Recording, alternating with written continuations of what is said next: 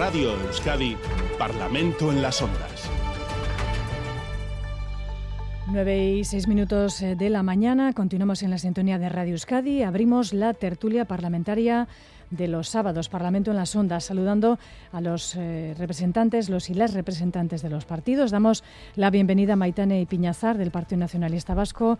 Bienvenida en el estudio de Bilbao, bienvenida, estreno en esta tertulia. Bai, egunon, egunon. Egunon da, ondo etorri. Y en Donostia tenemos, están Ollana Echevarrieta de Euskal Herria Bildu y David Soto del Carrequín Podemos. Y Egunon Bioi. Egunon. Y en Gasteiz, los representantes del Partido Socialista de Euskadi, Partido Popular, Alberto Alonso y Carmelo Barrio. Egunon, buenos días a los dos. Bai, egunon. Hola, Egunon. La actualidad eh, manda y antes de analizar en profundidad el Pleno de Política General de este pasado jueves, tenemos que tratar la convocatoria de huelga en el sector público para los días 25 de octubre y 19 de diciembre. Los sindicatos ELA-LAB Comisiones, Estelas, SATSE y SK, que conforman el 85% de la representación en el sector público, han convocado, como decimos, dos jornadas de huelga. Los paros están llamados unos 150.000 trabajadores y trabajadoras públicos para protestar, dicen, por el deterioro de las condiciones laborales y salariales y el empeoramiento de la calidad del servicio que se ofrece a la ciudadanía. Son los argumentos. Eh, los sindicatos instan al Endacari a que reflexione, dicen, sobre lo que está pasando. Niegan que Euskadi sea un país del tercer mundo, pero lamentan que el sector público padece un deterioro evidente, han dicho ayer en rueda de prensa, en los últimos años. Comenzamos por las valoraciones de los partidos. PNV, Maitane, cuando quiera. Bueno, eh, evidentemente yo soy muy escrupulosa en esto respetando siempre el derecho de todos y todas las trabajadoras a, a la huelga. Hay veces que eh, me resulta difícilmente comprensible algunas convocatorias ¿no? y algunos contenidos de algunas convocatorias, ¿no?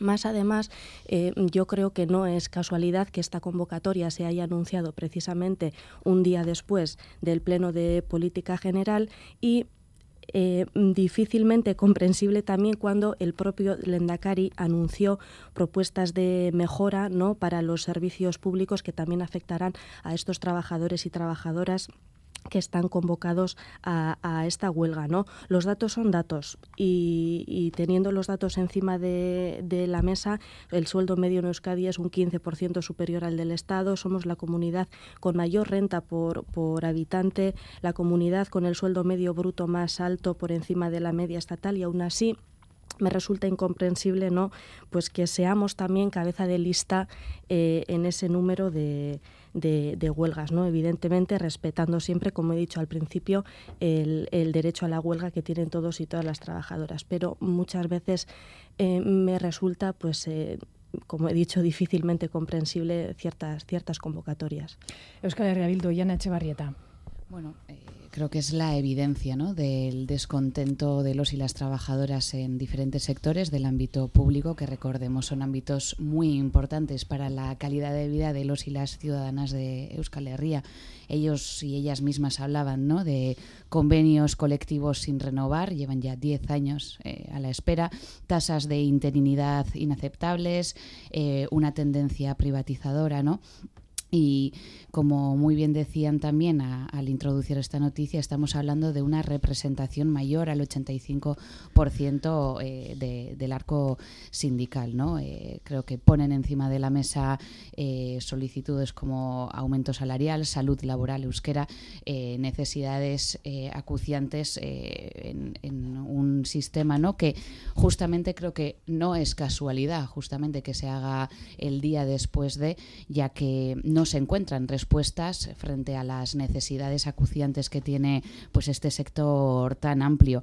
Y no es casualidad sino que es causalidad justamente que eh, el lugar no o, el espacio eh, en el que más eh, pues trabajo sindical y, y movilización haya haya más derechos pues justamente responde a que gracias también a, este movimiento social y sindical eh, tenemos condiciones que son eh, bueno pues mejores que, en otros territorios. Y por ello y con esto acabo creo que no nos sobra nadie en el momento en el de mejorar la, situación del ámbito público y que el gobierno puede y debería eh, pues dejar de hacer lo que ha hecho hasta ahora que es enfadarse con el movimiento sindical y sentarse escuchar y negociar Partido Socialista de Euskadi, Alberto Alonso. Bien, buenos días. Eh, si se me permite, ahora en, el arranque sí que me gustaría hoy que se cumple un año del asesinato de Masa Amini y después de estos meses de verano donde también miles de mujeres españolas y vascas se han vuelto a manifestar diciendo que están hartas, que están hartas y que no van a tolerar un solo gesto de machismo más, pues simplemente recordar hoy que todos los días tienen que ser 8 de marzo. En relación al, tema de la huelga, bueno, yo en primer lugar, y como no puede ser de otra forma, eh, la huelga es un derecho fundamental. ¿eh? La huelga es la herramienta fundamental que tienen los trabajadores, las trabajadoras, la clase, la clase obrera para organizarse, para defender sus derechos y para intentar lograr las mejoras de sus condiciones de trabajo. Por tanto, eh, lo primero es, como no, asentar ese, ese derecho fundamental. Recordar que miles de militantes socialistas, miles de eh, militantes sujetistas, miles de comunistas perdieron su vida o sufrieron una fuerte represión durante décadas por defender este derecho. Hay que recordar que el franquismo reconocía la huelga como rebelión militar, por tanto cualquier huelguista se podía enfrentar a un consejo de guerra y a la amenaza de ser fusilado. Yo creo que lo primero es reivindicar fuertemente el derecho que tienen todos los trabajadores y trabajadoras a la huelga. Pero a partir de ahí, igual que, el, que la huelga es un derecho, el llegar a un buen acuerdo es una obligación. Eh, por tanto, nosotros los socialistas lo que hacemos desde aquí es hacer un llamamiento a las partes, un llamamiento para que se sienten, para que dialoguen, para que busquen un acuerdo y desde luego también eh, una llamada de advertencia, un poco de preocupación, eh, porque muchas veces pues eh, algunas declaraciones pues pueden remar en sentido contrario y no ayudar, ¿no? Porque igual estamos viendo el, cuadro del revés, ¿no? Igual el problema o, la realidad es que si, si, existe una clase obrera bien organizada en Euskadi y ha tenido su capacidad para para trabajar en lo sindical, pues por eso están las buenas condiciones de trabajo, no es al revés, no, no es que las buenas condiciones de trabajo inhabiliten eh, la, lucha obrera, ¿no? sino al revés, posiblemente sea gracias a esa lucha obrera por lo que han conseguido esas condiciones de trabajo. Pero insistir, un llamamiento a las partes para que se sienten, dialoguen y lleguen al mejor de los acuerdos posibles porque es una obligación. Gracias. David Soto, en nombre del Carrequín Podemos IU. Sí, yo creo que 10 años eh, sin acuerdo evidencian que el gobierno vasco ha estado a espaldas del acuerdo y que el 85% de la representación sindical del sector público se una, eh, como, como no lo ha hecho en los últimos tiempos, para poder reivindicar, en este caso, el, el, mejor, el, mejorar las condiciones eh, tanto del, del, servicio como las, las propias, las, las, eh, las que tienen que ver concretamente con, con sus salarios, pues evidencian que, que, hay un desmantelamiento en los últimos tiempos de lo que es algo esencial para la vida y que por otra parte también hace em, lo esencial de, de, lo que nos une, ¿no? de lo que nos hace país, que en este caso es eh, lo, lo, público. Eh, creo que si hay tantas movilizaciones que se están concatenando en los últimos tiempos a las puertas del Parlamento Vasco eh, precisamente teníamos movilizaciones ¿no? de los compañeros de la radio el otro día y, jueves tras jueves en los plenos em, ordinarios tenemos a, movilizaciones en este caso y en muchas ocasiones vinculadas con el sector público, reivindicando pues eso, las derivaciones del servicio a lo privado, el desmantelamiento, la, interinidad cada vez más clamorosa de muchos de los sectores eh, de lo público y por tanto yo creo que lo que no hace falta es eh, caricaturizar estas movilizaciones diciendo que bueno que con lo que se que con lo que se cobra y con las buenas condiciones de las que se disponen en Euskadi que, para qué movilizarse no que, parece como si fuese un capricho de quienes lo hacen el, el estar haciéndolo y luego además también se manosean en, cierta manera los datos, ¿no? Porque al final el plantear, ¿no? Que aquí se vive muy bien, bueno, habrá que compararlo con el Producto Interior Bruto, habrá que compararlo también con la, con la calidad o con el coste de vida, habrá que planteárselo también con respecto a las subidas del IPC y cuánto están afectando aquí a la, a la población vasca. Y, desde luego, pues lo que ya han dicho eh, mis, mis, dos predecesores, ¿no?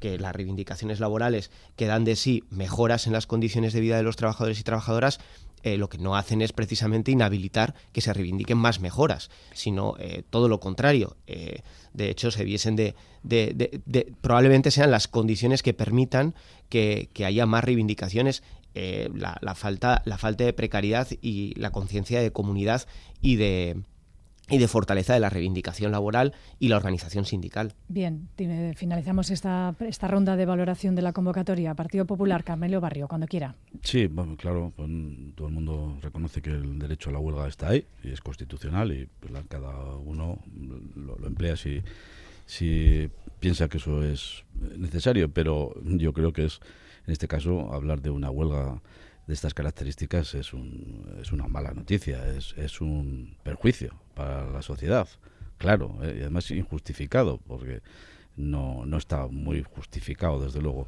por parte de los sindicatos. Yo creo que hay un trasfondo también eh, político en esta en esta convocatoria ¿no? de presión. Eh, política y creo que que no, no aparece como el camino, ¿no? y además es, es un poco contradictorio porque eh, sindicatos firmantes hablan de hablan de, de, la huelga, pero a, la vez y de algunas cuestiones que tienen que ver con condiciones laborales, salariales, hasta del euskera, y, sin embargo, pues no agotan las vías de negociación. Algunos sindicatos no están dentro de, de las, de los, de, los órganos y de las, y las convocatorias de relaciones laborales que existen, o de, tal, o de senos de, de, análisis de la, de la situación laboral, ¿no? O sea que es un poco contradictorio. Los, algunos no, no, no agotan las vías de, acuerdo interno de negociación eh, y sin embargo pues unilateralmente pues también pues, toman estas estas iniciativas que, vuelvo a decir no son no son una buena noticia para la sociedad ¿no? Eh, la, huelga no es buena para los trabajadores eh, es una medida última o sea y yo creo que, no, está justificado hay una cosa clara esto, también estamos en, en el país en el, aquí con, con la máxima conflictividad eh, laboral eh, de España, ¿no? Es decir, es, es verdaderamente contradictorio algunas de las cuestiones que pasan. ¿no? Eh, hay una conexión también entre esta, entre esta situación o entre este planteamiento de huelga que vuelvo a decir que sería una cuestión extrema ¿no? o última en relación con, con lo que con, lo que hay que agotar otras vías. Yo creo que no que no se ha hecho el esfuerzo por parte de los sindicatos, quizá tampoco seguramente por parte del gobierno vasco, ¿no? de, agotar todas las vías de negociación. ¿no? pero pero eh, hay una obsesión eh, política en, con los mantras de, la, del desmantelamiento de las estructuras públicas, con, el, con las tendencias privatizadoras de la, no es verdad. No es, yo sí me pongo al frente de la manifestación de decir que no hay desmantelamiento de estructuras públicas ni tendencias privatizadoras. Esas son mantras que tiene la izquierda en este país y ahora de la mano de los sindicatos, de algunos de los sindicatos. Bien, vamos ahora sí con el análisis más reposado del Pleno de Política General de este pasado jueves. Algunas de las ideas que se lanzaron desde el estrado. Vamos a escucharlas. Osakidecha seguirá siendo un sistema de salud público de referencia cercano y de máxima calidad. No escatimaremos esfuerzo. Aquí no cabe un cambio cultural de usos y costumbres, como han defendido algunos responsables del Departamento de Salud. No cabe más cambio cultural que el reforzamiento del sistema público. Itxoin dezagun kanpaina hau hauteskundek deitu arte, zatik momentu baten ez nekien gobernu bereko ginean. Herri hau aldatzen ari da. Deskonexio badago zure jardun politikoa eta herritarren artean. Las políticas tienen que cambiar de rumbo. Por eso la fórmula no puede ser profundizar en la inercia de los últimos años. Y cuando hablamos de proyecto político agotado nos referimos al suyo, Lendakari, al de usted y al de su gobierno. Ustedes, el PNV, los que hacen méritos para recibir el reproche electoral que la sociedad vasca ya ha comenzado a brindarles. Tenemos una administración gigante que no solo lleva años sin reducirse, sino que no para de aumentar que están ustedes mucho más en administrar que en liderar y las dos cosas las hacen mal. Son los ecos de ese primer eh, pleno en la Cámara Vasca tras el parón del verano, el último curso político de esta legislatura, una jornada intensa sin duda. Les propongo una primera valoración y luego ya entramos en los dos grandes asuntos que fueron Osakidecha y el autogobierno. PNV, Maitane y Piñazar, ¿qué nota le ponen al pleno, al Endacari, al gobierno? ¿Hay un rumbo fijo claro o hay que maniobrar en este último tramo de la legislatura? Bueno, yo creo que eh, en una valoración inicial sí que destacaría eh, el rigor y la seriedad en el discurso del Endacari. ¿no? Eh, por una parte, haciendo balance de, esta legislatura, indicando el nivel de cumplimiento del, programa de gobierno y también de los compromisos que adquirió el, el año pasado, el pasado pleno de política general. Evidentemente, destacando también y reconociendo que hay ámbitos de mejora. Y yo creo que el Endacari eh, eh, el, jueves hizo, en, en el pleno de política general, hizo lo que tenía que hacer, que era rendir cuentas ante la ciudadanía vasca, ante el Parlamento vasco, decir qué se ha hecho y precisar, en su caso, pues eh, si algunos eh, ámbitos requieren de mejora y de revisión. Y yo creo que es un ejemplo de cumplir la palabra dada y someterse también después al contraste de, de la oposición, ¿no? Evidentemente, también en un ejercicio de autocrítica, porque esto sí que sí que se ha eh, comentado mucho que es autocomplacencia, que, que el Endacari no hace autocrítica. Precisamente yo creo que identificar esos ámbitos de mejora que yo estoy segura y además, eh, bueno, pues en los, eh, en los indicadores de en, varios indicadores, pues eh, son ámbitos de mejora que la ciudadanía vasca comparte. Identificar los ámbitos de mejora se consigue a través de un ejercicio de autocrítica y de responsabilidad. Y yo creo que, que el Endacari, como he dicho, hizo lo que tenía que hacer, rendir cuentas, decir qué se ha hecho, decir a futuro establecer esa hoja de ruta y esas medidas concretas para, para combatir ¿no? o para mejorar, eh, valga la redundancia, esos ámbitos de, de, mejora y, bueno, pues proponer otros 40 compromisos que, por cierto, los que, los que prometió hace un año en un 90% ya se han cumplido o se están, eh, o se están cumpliendo y dar cuentas, como he dicho, ante el Parlamento vasco y ante la ciudadanía vasca. Mm. Euskal Herria Bildu reprocha al Endacari falta de ambición, misión y visión y le acusan también de autocomplacencia. ¿Ha habido autocrítica, como decía la representante del PNV, o no, Euskal Herria Bildu y Ana Echevarrieta?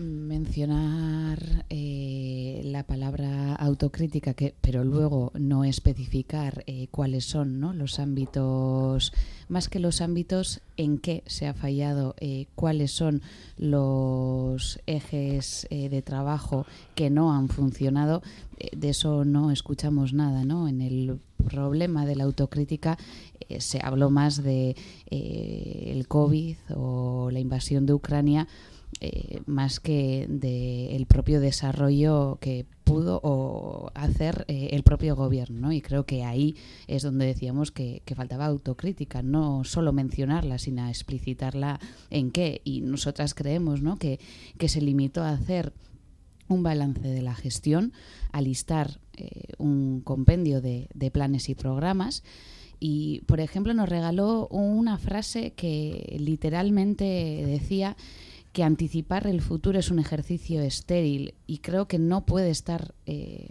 más eh, equivocado. ¿no? Necesitamos justamente un Lendakari que sepa identificar líneas estratégicas de trabajo hacia futuro, que como país nos tiene que adentrar en territorios de cambio frente a estos retos.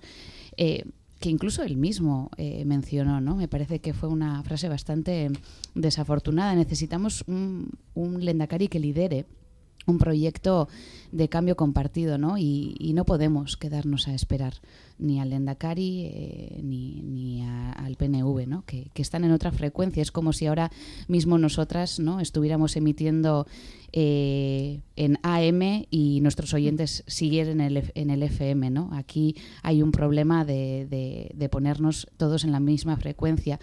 Y desde Euskal Herria Bildu, eh, Nerea Cortajarena, eh, nuestra portavoz, claramente identificó y puso eh, ¿no?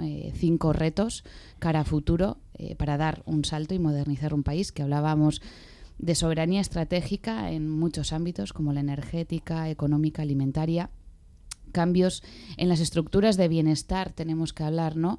No tanto eh, bueno, de la crisis de cuidados y del reto demográfico, sino cómo hacemos frente ¿no? a esta situación renovar sistemas de conocimiento, etcétera, ¿no? Y que para eso necesitábamos acuerdos de país, eh, trabajo cooperativo, gobernanza feminista, auzolana, y, ahí tendimos la mano, ¿no? Podemos estar desacuerdo en el diagnóstico de cómo se ha hecho, pero cara a futuro creo que los retos que tenemos encima de la mesa, y Euskal Herria Bildu así lo cree, necesitan de un trabajo compartido fuera de las cuatro paredes también del Parlamento Vasco.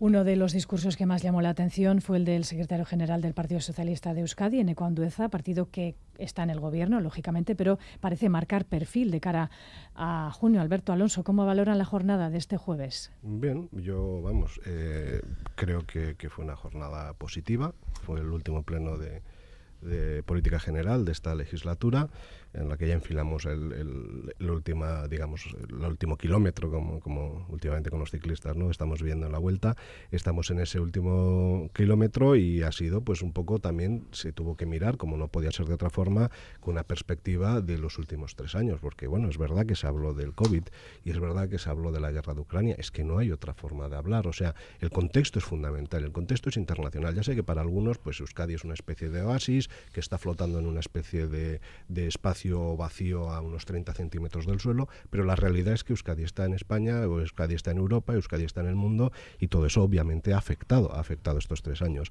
Eh, es verdad que hace cuando, cuando tuvo y tocó eh, formar gobierno, los socialistas nos remangamos y definimos una hoja de ruta que fuimos capaces de acordar con el Partido Nacionalista Vasco, una serie de puntos que considerábamos eh, que eran los fundamentales, los prioritarios para sacar a Euskadi en un momento y en un contexto muy duro. Aquel momento primero fue la pandemia, luego vino la guerra, etcétera, etcétera. Y hemos ido trabajando y los datos ahí están encima de la mesa, ¿no? Niveles históricos de empleo, una mayor protección social, la mayor protección social que ha tenido la ciudadanía vasca en su historia. Ahí están los datos de, ir avanzando. Ahora bien, Ahora bien, esto siempre lo he dicho aquí, me gustaría volver a, recalcarlo, ¿no? Sobre si perfil o no perfil. Eh, fue un acuerdo, una hoja de ruta que fuimos capaces de, eh, de pactar dos partidos políticos centenarios con nuestra historia, con nuestra trayectoria, que fuimos capaces de ponernos de acuerdo en todo aquello que considerábamos que era prioritario, tanto para el Partido Nacionalista Vasco como para el Partido Socialista Euskadi, Euskadi Esquerra, pero eso no hace o no, impide que cada uno de nosotros sigamos siendo lo que somos, un partido con formas de ver el mundo, con formas de ver el futuro bastante diferentes. Nosotros por eso siempre insistimos, y así lo hizo mi compañero y secretario general en Cuandueza, que tenemos que centrarnos en esa hoja de ruta, que es lo que nos une, que es lo que hace que este gobierno esté funcionando y esté funcionando también como lo hace. Y por eso en ese camino fuimos y seguimos pensando que la valoración que hizo el Endacari fue absolutamente positiva y luego nosotros pues pusimos encima de, la mesa otra serie de cuestiones que consideramos que también hay que tener en cuenta o que igual no las hemos puesto nosotros, pero que nos vemos obligados a valorarlas y a opinar sobre ellas. Gracias. Volveremos también a las propuestas que hace cada partido. El Carrequín Podemos su formación criticaba la falta de propuestas, que el Endacari le sobró tiempo decía Miren Rochategui, denunciaba también el abandono de lo político. ¿Qué valoración hace David Soto? Bueno, para nosotros el discurso fue prácticamente un calco del del año pasado. Es verdad que con cuatro minutos de asunción de, de responsabilidades, por así decirlo, porque claro, parece que cuando se dice que hay ámbitos de mejora, no, no se quiere reconocer a su vez que hay un grado de responsabilidad en eso que hay que mejorar, porque me imagino que Em, será consecuencia de no haber hecho eh, determinadas cosas, ya sea del modo en el que habría que haberlas hecho o pues simplemente no haberlas hecho. Eh, y luego aparte hubo una, una, serie de ausencias, en nuestra opinión, bastante, bastante evidentes. No, no, no se habló de, de, fiscalidad, se dirá que por una cuestión de, competencia, aunque corresponde al gobierno vasco la coordinación tributaria del territorio, em, eludiendo, digamos, eh, que a día de hoy la carga tributaria está en las espaldas de los trabajadores y trabajadoras de las pymes y las medianas empresas. Em, no se habló de las privatizaciones y de las derivaciones de, muchos ámbitos del sector eh, público, eh, se eludió lo que es el precio de la vivienda y en lo que respecta eh, a la vivienda, que luego imagino que tendremos ocasión de hablar más en profundidad, pues bueno, pues básicamente las referencias que hubo tuvieron que ver con eh, el recurso a la ley de vivienda estatal, eh, no se habló del nivel de concentración em, y segregación en la, en la educación, es decir, la educación pasó de soslayo, no llegó ni a dos minutos, básicamente hizo loas al pacto educativo de, de hace un año, pacto que por por, nuestra parte, desde luego, damos por incumplido por parte del gobierno vasco. ¿no? Pérdida arraigo en el ámbito eh, industrial eh, y, bueno, y una transición acelerada y desordenada en este momento a consecuencia de no haber hecho los deberes a lo largo de los últimos años. Em, y, en este sentido, bueno, pues eh, nosotros y nosotras consideramos que no es ya que el, el Endacari no fijase un rumbo claro, es que el Endacari lo que hace falta es que haga una boga, es decir, que cambie em, el rumbo que los últimos años eh, ha marcado el gobierno vasco porque es el mismo, es la misma inercia que ha mantenido en los últimos años. No hay nuevos horizontes de futuro y ya digo, la autocrítica esa de la que se habla tanto fueron cuatro minutos en un, en un discurso bastante más largo y ya digo, sin, sin elementos concretos de asunción de responsabilidad, es decir, del por qué, del por qué en esos elementos que hace falta mejorar, se ha llegado a ese punto em, de necesidad de mejora. Partido Popular, señor Barrio, el presidente de su formación, Carlos Iturgaiz, reprochaba a Urcullu su soberbia institucional y también que su gobierno está agotado, así como que el pacto férreo que tiene con Sánchez es contra el interés de Euskadi. Está claro que fue un discurso el de Nakari Urcullu de fin de ciclo, ¿no? Un discurso de, muy típico de, de Urcullu, es decir, pero en este caso con un matiz o con una clave de legislatura agotada y de gobierno también agotado, ¿no? Es decir, eh, porque si, siguió las, las claves del, de la autocomplacencia, pues para eludir algunos problemas que tiene esta sociedad eh, y, desde luego la autocrítica, vamos, la, brilló por su ausencia, es decir, porque reconocer problemas en, en la en la atención primaria es decir, eh, vamos a ver, es que la atención primaria le ha explotado al gobierno vasco las manos. Es decir, que es que, es que, no, es que tenga que hacer autocrítica, es que está, es un problema que todo el mundo ha percibido, o que todo desde hace mucho tiempo, desde antes de la pandemia incluso, es que, se ha ido eh, deteriorando ese asunto. O sea, ahí no, no está la autocrítica. Mira, eh, olvidándose de problemas existentes, la deslocalización de empresas en nuestro país, la pérdida de peso del empleo industrial otros aspectos como la pérdida de poder adquisitivo de las familias. otros aspectos como los jefes de la Archancha, de la Archancha denunciando la situación alarmante de las unidades de investigación de la Archancha en las comisarías de, eh, vascas. Es decir, el transporte escolar eh, y la conflictividad por esa falta de negociación, esa, esa irresponsabilidad del gobierno vasco de planificación del, inicio del curso, es decir, la fuga de talentos, es decir, aumento de la criminalidad. Esos esas cuestiones desaparecieron del discurso de, de, de del otro día. O sea, que qué autocrítica ninguna autocrítica. Es decir, eh, eh, luego para centrarse en unas claves, en los mantras, en el mantra de la erosión competencial, en la Convención Constitucional, que no sé si hablaremos luego o no, pero es que vuelve a, utilizar terminologías como antes la nación foral, antes la confederación o el nuevo estatus. Es decir, no, no, eso no son los problemas de los ciudadanos. Los problemas de, los ciudadanos son los que son. Y, y, desde luego el modelo territorial no es el problema de los ciudadanos. Antes que ese hay muchísimos, desde luego, como ya se indicó, como demuestran todas las encuestas. Demuestran que el asunto nacionalista, el asunto de la territorialidad, eso está muy lejos del sentido de los ciudadanos, donde, donde desde luego eh, eh, está claro dónde tienen dónde están los problemas y, en la sanidad, en el empleo, en la industria, en el cambio climático, en, la vivienda, eh, en la seguridad ciudadana, ahí están, ¿no? Y en, ese sentido yo creo que hubo muy pocas aportaciones y eso sí, nos centramos en, los nuevos eh, ámbitos, en los nuevos los nuevos términos de, obsesión nacionalista, ¿no? Yo creo que desde luego vuelvo a decir fue una pérdida un poco de de tiempo en relación con, con, haber aprovechado pues para hablar de los problemas de verdad. Yo creo que además sería bueno sería bueno que además en algunos de los aspectos hay, consejeros agotados. Sería bueno que hubiese anunciado una remodelación del gobierno en algunos ámbitos, por lo menos para afrontar esta recta final de la legislatura con otras claves. ¿no? Bueno, señor Barrio, gracias. Eh, entiendo que eh, son temas que se cruzan, temas sectoriales que vamos a, comenzar a abordar, por lo tanto eh, podrán tener opción de, de responder en sus siguientes intervenciones, pero sin duda eh, el gran asunto del Pleno, eh, lo han avanzado algunos de ustedes, donde el Gobierno va a centrar sus esfuerzos en estos próximos meses, es Osakidecha, el Servicio Público Vasco de Salud. El Endacari hizo, en cierta manera, eh, autocrítica, lo decía usted, señora Ipiñazar, detectar los márgenes, o perdón, los lugares donde se puede mejorar es, en parte, también reconocer, hacer una autocrítica, reconoció déficit de profesionales sanitarios, larga listas de espera y se han anunciado compromisos para reducir la espera en el sistema vasco de salud, eh, los tiempos de espera para las operaciones, em, reducir la respuesta por parte de la atención ambulatoria 48 horas. Em, Partido Nacionalista Vasco, Maitana y Piñazar, seis meses, realmente es poco tiempo. ¿Cómo se va a llevar esto a cabo? Bueno, uniendo un poco al, al, tema anterior, ¿no? Eh, yo creo que se está intentando hacer creer a la ciudadanía que eh, tanto el Partido Nacionalista Vasco como el Gobierno vasco no están a, años luz, ¿no? De, precisamente de la de la ciudadanía.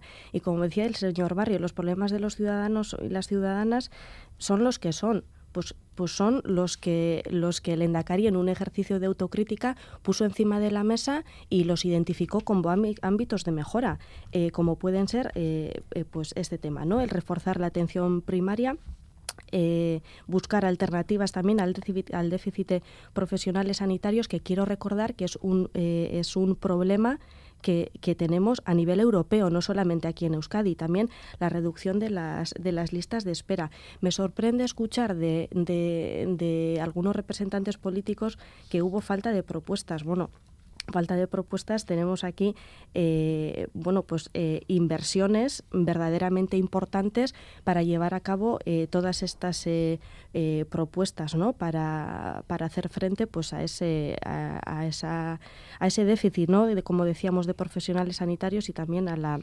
reducción de, listas de espera. Inversiones verdaderamente eh, importantes para renovar también eh, eh, centros de salud, adquirir nuevos equipamientos y también para reforzar el equipo humano de, de Osakidecha. El año pasado se amplió la plantilla estructural de Osakidecha en casi 2.500 plazas. Están en marcha también ya las OPEs de 2020, 2021, 2022, con un total de más de 7.600 plazas en 110 categorías profesionales. Inversión de 1.200 eh, millones de euros en ocho años para reforzar la sanidad pública. Y estamos hablando de privatización. Hombre. Pero seis meses para, para, para, implementar algunas de las medidas anunciadas. Sí, porque mm. precisamente, eh, como acabo de decir, es un ámbito de mejora que por importancia y por prioridad mm. el Endacari lo puso el, el, primero de la lista, vamos a decir, en, mm. ese, en ese top 3, top 5 que hizo de, de ámbitos de mejora que, que, puede haber. Evidentemente también, también dijo que lo iba a hacer de la mano de los profesionales y las profesionales de Osakidecha. Correcto, es que Euskal Herria Bildu, eh, Ollana Echevarrieta, eh, su formación considera que frente a estas inversiones o planes, planes a ocho años vista, Osakidecha necesita una intervención de urgencia. ¿Es posible? E-, es posible y es necesario. Creo que hubiera sido escandaloso que el Endacari Urcullo hubiera pasado de largo con la situación que se está viviendo ahora en Osakidecha, ya no solo, y como eh, lo dijimos en el mismo pleno, ¿no? Eh, ya no solo porque desde los diferentes partidos eh, y estos últimos años, esta misma legislatura, es constante el trabajo que se está haciendo y realizando por parte de diferentes grupos de la oposición en hacer llevar propuestas en torno a Saquidecha. Ya no solo por eso, sino porque eh, desde mm, la propia ciudadanía eh, salta a la vista que eh, pasa a ser una de las mm, mayores preocupaciones que tiene en estos momentos la ciudadanía. En 2013 estaba en el puesto número 10 del Deustomadrómetro, hoy en día se encuentra en la segunda posición en torno a las preocupaciones que tiene la sociedad vasca eh, junto sobre su entorno, ¿no? y, y asimismo Osakidecha suspende algo que no pasaba hasta ahora es algo que se ve y sobre todo que se vive. Eh, Cortajarena lo dijo muy bien en el Pleno. Todas y todos eh, estamos viviendo, estamos sintiendo en nuestro cuerpo lo que supone el pedir una cita y que tarde mucho más de lo, de lo debido y necesario y de lo que está escrito en la ley. Y eso es lo que denunciábamos, ya que eh, la propuesta que hizo el Endacari Urcuyo es que va a cumplir la ley, algo que no se está haciendo ahora. La ley establece plazos máximos que son aquellos a los que se refirió, eh, que, va a poner en marcha ahora en seis meses obvio, es algo que había que hacerlo ya. Eh, y nosotras nos preguntamos la misma pregunta que, te hacía, que hacías tú misma, ¿no? ¿Cómo, ¿Cómo se pretende solucionar esto en seis meses? Derivando, y es una pregunta, derivando pacientes a la privada o reforzando Osakidecha. Evidentemente esperamos que sea por, el, por la segunda vía, pero nos tememos que no. La política de derivar pacientes a la privada eh, puede ser bueno a nivel estadístico, eh, pero el precio sería seguir debilitando Osakidecha frente a las clínicas privadas que se verían beneficiadas. Hemos hecho preguntas sobre ello eh, al departamento en este sentido y con las respuestas que, eh, que obtengamos podremos adivinar cuál es la vía de solución que pretende llevar a cabo este gobierno.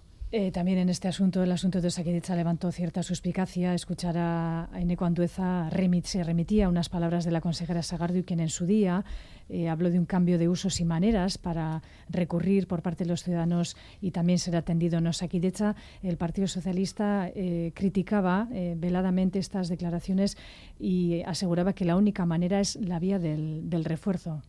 Alberto Alonso. Bien, eh, yo, yo, hay veces que pienso que, que, por lo menos aquí en Euskadi, eh, por autocrítica entendemos criticar automáticamente, ¿no? Y la autocrítica es algo totalmente diferente. Y yo sí que creo que el Endacari, en su medida, a su nivel, eh, fue capaz de, darse cuenta de que, bueno, pues había cosas que quizá había que reforzar. Una de ellas, pues puede ser eh, esta idea, quizá poco reflexionada por parte de la consejera, porque nosotros entendemos claramente que no hay que adaptar la ciudadanía vasca a Osakidecha, sino que habrá que adaptar la, la Osakidecha a la ciudadanía vasca. Esto no es una cuestión cultural, ¿no? Y pero bueno, ahí también están las declaraciones y los compromisos del Endacari que dejan en evidencia, bueno, pues que, que, estas ocurrencias o estas ideas que a veces, pues bueno, pues podemos verter sin haberlas pensado un par de veces, pues bueno, que al final han sido superadas y han sido y, nos hemos dado cuenta. Antes hablaba del acuerdo de esa hoja de ruta, de esa hoja de ruta que fuimos capaces de acordar los socialistas con los nacionalistas vascos y eso es lo que nosotros pedimos, ¿no? Una osaquidecha que garantice los altas, los altísimos estándares de calidad que la sanidad pública vasca ha tenido a lo largo de su historia salud más cercana a la ciudadanía, lo que es lo que es incompatible con cualquier otro tipo de, de, actuación que no sea la de forzar y reforzar materialmente las infraestructuras de, del sistema de salud. ¿no? Y eso es lo que tenemos un poco recogido en este acuerdo y hacia ahí, y eso es lo que nosotros pedimos. Queremos un sistema de salud que sea universal, público, gratuito, de calidad y equitativo que garantice la cobertura y la accesibilidad a unos servicios sanitarios de calidad para todos los vascos y todas las vascas. Estas fueron las palabras literales de mi secretario general, de secretario general en Andueza, y yo las, las reafirmo. O sea, no queremos otra cosa más que, que, se ponga en marcha. Y yo, por eso vemos con, de una forma positiva eh, y creemos que, que, ha sido una buena noticia pues la que nos ha, la que nos dio en el Pleno de Política General el Endacari diciendo que bueno que iba a intentar reducir eh, a 48 horas la espera en atención primaria y que iba a seguir aumentando la presencialidad. Ese es el camino y ese es el que creemos que tenemos que hacer. ¿Quedan seis meses o el objetivo que nos ha marcado el Endacari son seis meses? Pues eso lo que nos obliga es a trabajar más intensamente eh, aquí estamos para, para hacer un servicio público y de cara a la ciudadanía, pues si hay que apretar, pues habrá que apretar. El Carrequín Podemos eh, David mm. Soto, ¿cree que son eh, factibles estos compromisos? A mí lo que me fascina es como en la intervención anterior con respecto al tema de la autocrítica ¿no? y, de, y de los elementos a mejorar. Em, no hay ninguna reflexión respecto a qué nos ha llevado a precisamente tener que mejorar esos aspectos. Es decir, el hecho de que bueno, habrá algún grado de responsabilidad en las medidas, en las medidas políticas, en la línea política que se ha adoptado en los últimos años o en, las últimas décadas en relación con, con Osakidecha. Es decir, que, que, en junio hubiese 25.403 personas esperando entrar en quirófano, que hubiese en estos momentos, o que haya en estos momentos, eh, un 68% más em, de lo que había antes de la pandemia, de media, esperando una intervención quirúrgica que haya recortes en la PAC en los últimos años denunciada denunciadas en cada pleno ordinario del Parlamento Vasco, que haya una temporalidad en, en eh, cercana al 40%. Em, que no haya planificación en las sustituciones, que haya enfermeras obligadas a hacer de médico, eh, como ha ocurrido este verano en, en, muchos centros de salud. O sea, eso derivará de algo. O sea, quiero decir que no es un efecto atmosférico que surge como, bueno, pues eh, independientemente de la acción política del gobierno vasco o de los sucesivos gobiernos vascos, porque no creo ni siquiera que sea em, responsabilidad única de, la actual. Y, por tanto, si efectivamente se reconoce que hace falta hacer cambios, porque eh, la preocupación en relación con, lo que está ocurriendo con los Akidecha cada vez es más evidente y cada vez pues es más palmaria para la sociedad, porque como se ha dicho, ya, ya están en, la segunda preocupación eh, de acuerdo al, al, Deusto Barómetro, bien, pues eh, planteemos medidas.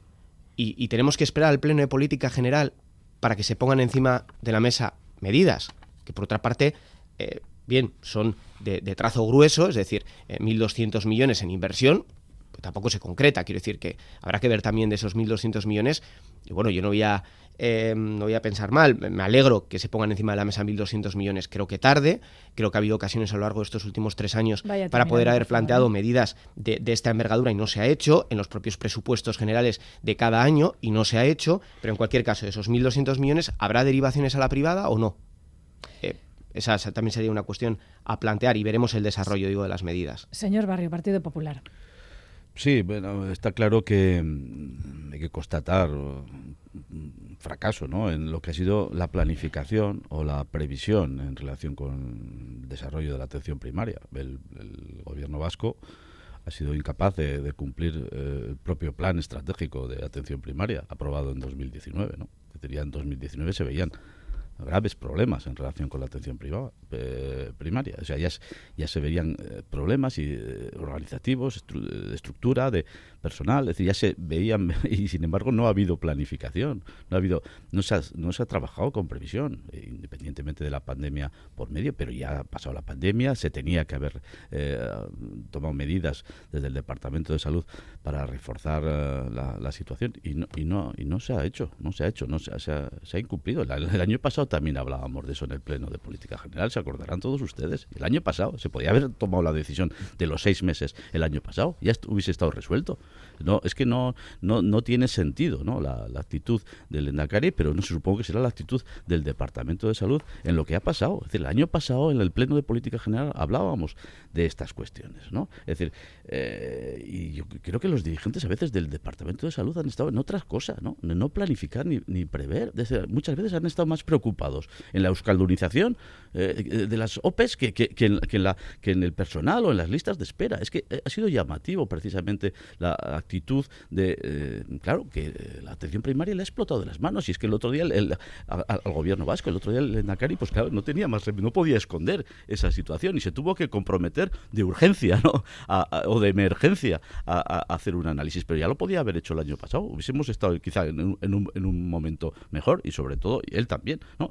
hay una eh, cosa clamorosa, es esa falta de planificación. Pero eso sí, a renglón seguido no se puede hablar, como hablen algunos, de desmantelamiento de la, del, del, sector público o de privatización. En ningún caso, en ningún caso. Otra cosa es que se gestione mal. Otra cosa es que, que no se tomen las medidas de planificación y organización de la atención primaria y de nuestra sanidad. Pero ese mantra de la izquierda en este país, la Aberchale y la no Aberchale, de privatización y de desmantelamiento de lo público, no es cierto. Es decir, derivar a pacientes a una eh, clínica privada no es privatizar es derivar, porque todo se gestiona públicamente, todo se gestiona públicamente. O sea que hay que, eh, y afortunadamente, si podemos tener también unas clínicas o una sanidad privada potente, eso es bueno para el sistema y también para el sistema público. Es decir, otra cosa es privatizar, y eso no se hace en absoluto. Está garantizado que la privatización eh, no es uno de los elementos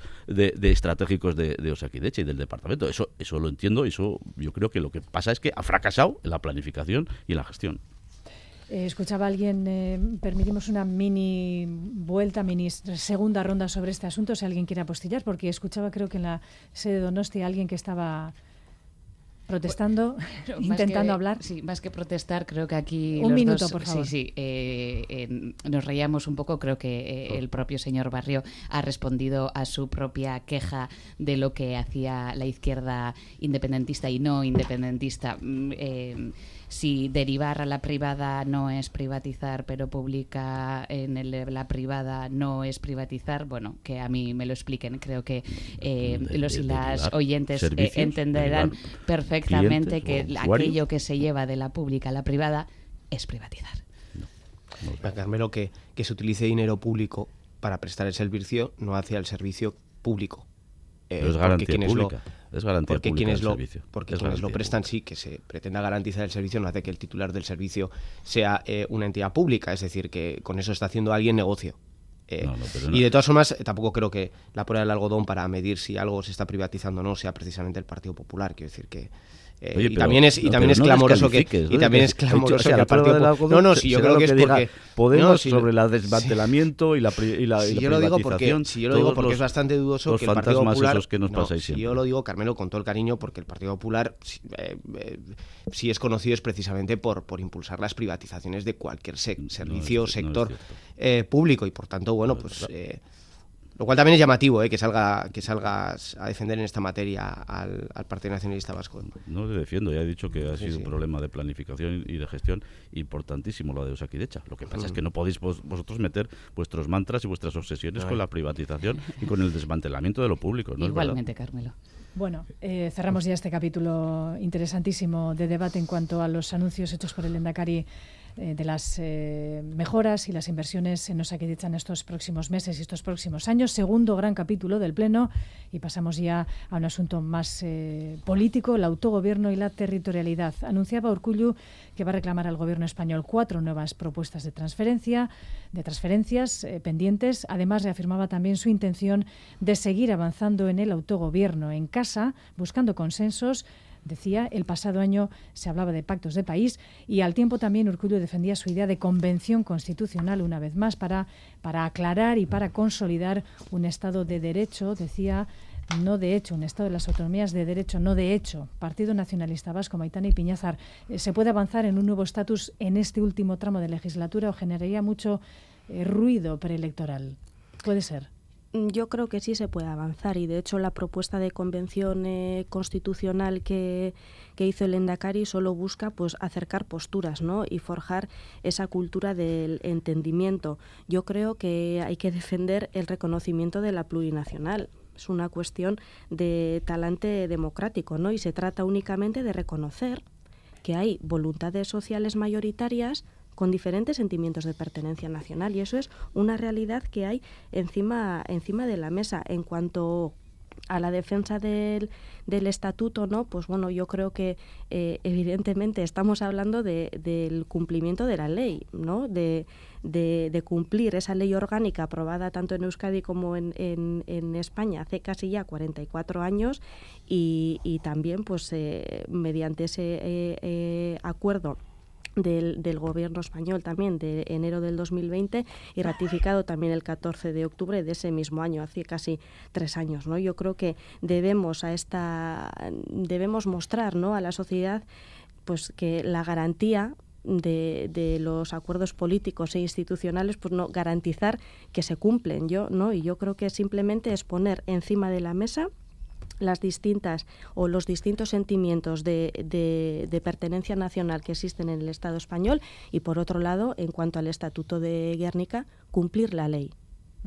Es que Ricasco, vamos a ir rápido todos los eh, portavoces para así terminar esta ronda antes de que nos den las 10. Euskal Herria Bildu, Ollán Echevarrieta. Sí, o ahí eh, compartimos ¿no? diferentes puntos que se pusieron encima de la mesa, la exigencia del cumplimiento del estatuto, proyectos para o proyecto para un nuevo estatus y bueno, pues diferentes reflexiones eh, que se juntan a propuestas y, y, caminos que ya, ya se han ido dando últimamente. ¿no? Creemos que para esto se necesita de un acuerdo nacional previo, eh, ya que a la hora de negociar pues eh, con Madrid no debemos hacerlo como partidos, sino como pueblo. Y para eso Euskal Herria Bildu tendió la mano al Dendakari para que bueno, pues, eh, pudiéramos eh, caminar conjuntamente como pueblo eh, pues esta, esta necesidad, ya que estamos ¿no? en un momento, en una situación en la que en el Estado español, las naciones sin Estado, jugamos un papel determinante, se abre un debate con fuerza y creemos que ahí,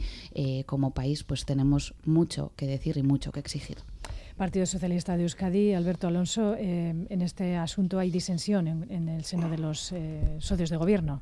Pues hoy, voy a volver a citar la cuestión del acuerdo, ¿no? El acuerdo al que llegamos tanto Partido Socialista de Euskadi como el Partido Nacionalista Vasco. Antes decía Maitane, y miren, esto estoy totalmente de acuerdo, eh, parece que decía ella que, hay una especie de impresión que el gobierno y el PNV no está, se está distanciando a la ciudadanía. No, no, no, no, no. El gobierno está donde tiene que estar y el gobierno está haciendo lo que tiene que hacer y está a pie de calle. Ahí están los datos del empleo, del crecimiento de la protección social, ahí están los datos del gobierno. El que no se sabe si está bien o no está bien situado es el PNV. Y aquí sí que me gustaría marcar absoluta diferencia. Una cuestión, insisto, es aquello que se acordó y el gobierno que, que se creó entre los dos partidos en una coalición y otra cosa totalmente diferente es el punto de vista que tiene. Por eso tenemos cada uno de los grupos. Por eso nosotros le decimos al Endacari que en ese acuerdo también quedaba bien claro que cualquier camino que fuera diferente al acordado tendría que tener el camino de los partidos políticos y del diálogo político en el Parlamento, no del Gobierno que está lo que tiene que estar.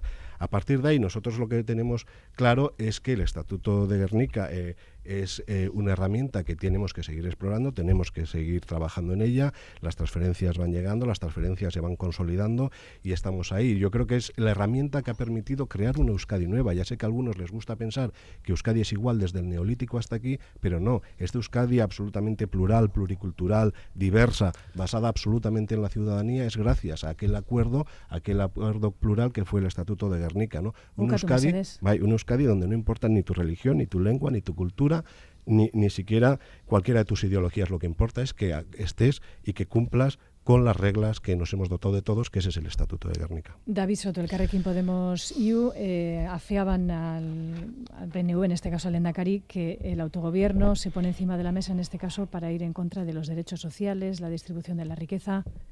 Sí, yo precisamente parte igual, incluso hasta la introducción que has hecho, eh, el el error al que se induce, ¿no? Porque el Endacari no es el Endacari del PNV. Eh, lo digo porque cuando hace, por ejemplo, el Endacari propuestas en relación a la Convención Constitucional, no sé en nombre de quién lo hace.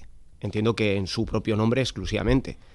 Em, y es bastante llamativo que se planteen medidas como la ponencia, perdón, la Convención Constitucional cuando en 10 años el Endacari liderando el gobierno vasco, en este caso el PNV, por su cuenta, em, no haya sido capaz de actualizar el estatuto.